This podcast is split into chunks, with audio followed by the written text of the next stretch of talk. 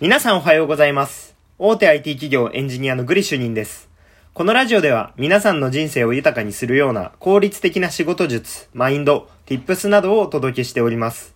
今回のテーマは、メールの返信を効率化する方法について話していきたいと思います。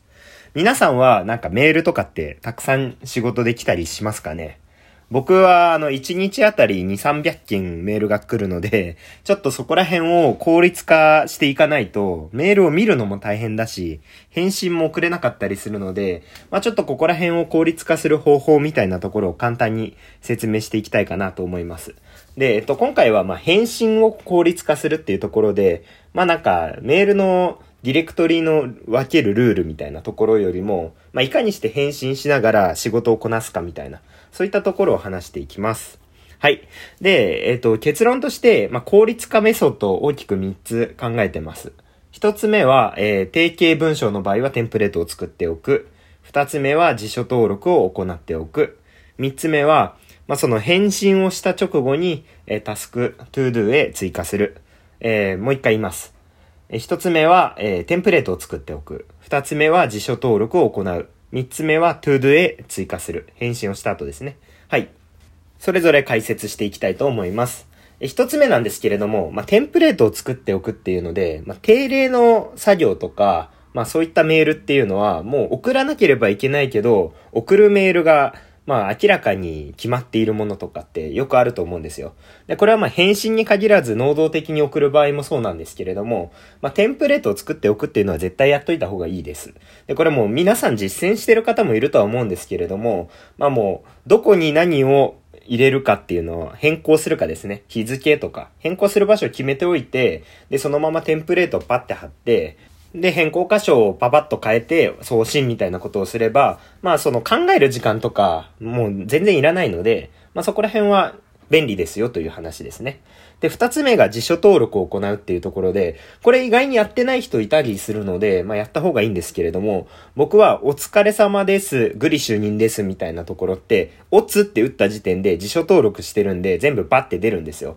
で、以上ってやると、以上よろしくお願いいたしますとか、もうそういうふうに、あの、メールでよく使う文章とか、あとはまあ、固有名詞ですね。お客さんの部署とか、あの、自社の固有名詞みたいなところ。そこはもう辞書登録をして、文頭の2文字を入れたら必ずもう予測変換が出るようにしていて、わざわざ打ち込む必要がないようにしてます。というのも、まあ、これをやるとキーボードを打つ回数が必然的に少なくなるので、明らかに効率が良くなります。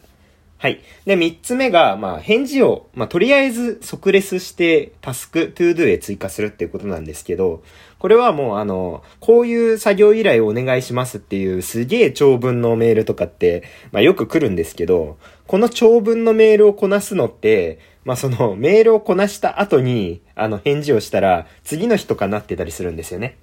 で、それ次の日にメール返事するってあんま良くないので、やっぱりとりあえず分かりましたって返事をして、で、まあなんか可能であれば、あの対応メドみたいな、いつまでにできますみたいなところを合わせてメールをしておいて、to do にいつ期限でいつまでにやりますみたいな。そういったタスク管理を行えば、まあその to do リストを見れば、もうメールの内容はもう見返す動きになるので、いちいちメールを探して、見返す動きっていうのは不要になるかなっていうところです。まあ、この辺結構効率化できるかなと思ってて、まあ、メールをいちいち見るっていうのがなくなるのは、個人的にはいいと思ってますと。はい。えー以上が、あの、僕のやってる効率的な、まあ、メールのメソッドみたいなところを3つ取り上げたところですと。1つ目は、えーテンプレート作っておきますって。みんな多分やってるのかな？はい。で、2つ目は辞書登録っていうところで、まあ、よく使う文章は辞書登録しとけばすぐに出ますよってやつ。はい。3つ目は、えータスクを ToDo に追加する。まあ、すぐ返信して ToDo 追加。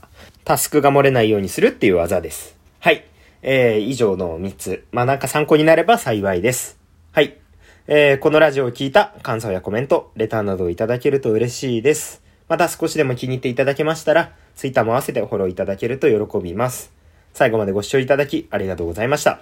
それでは今回はこれで以上となります。またね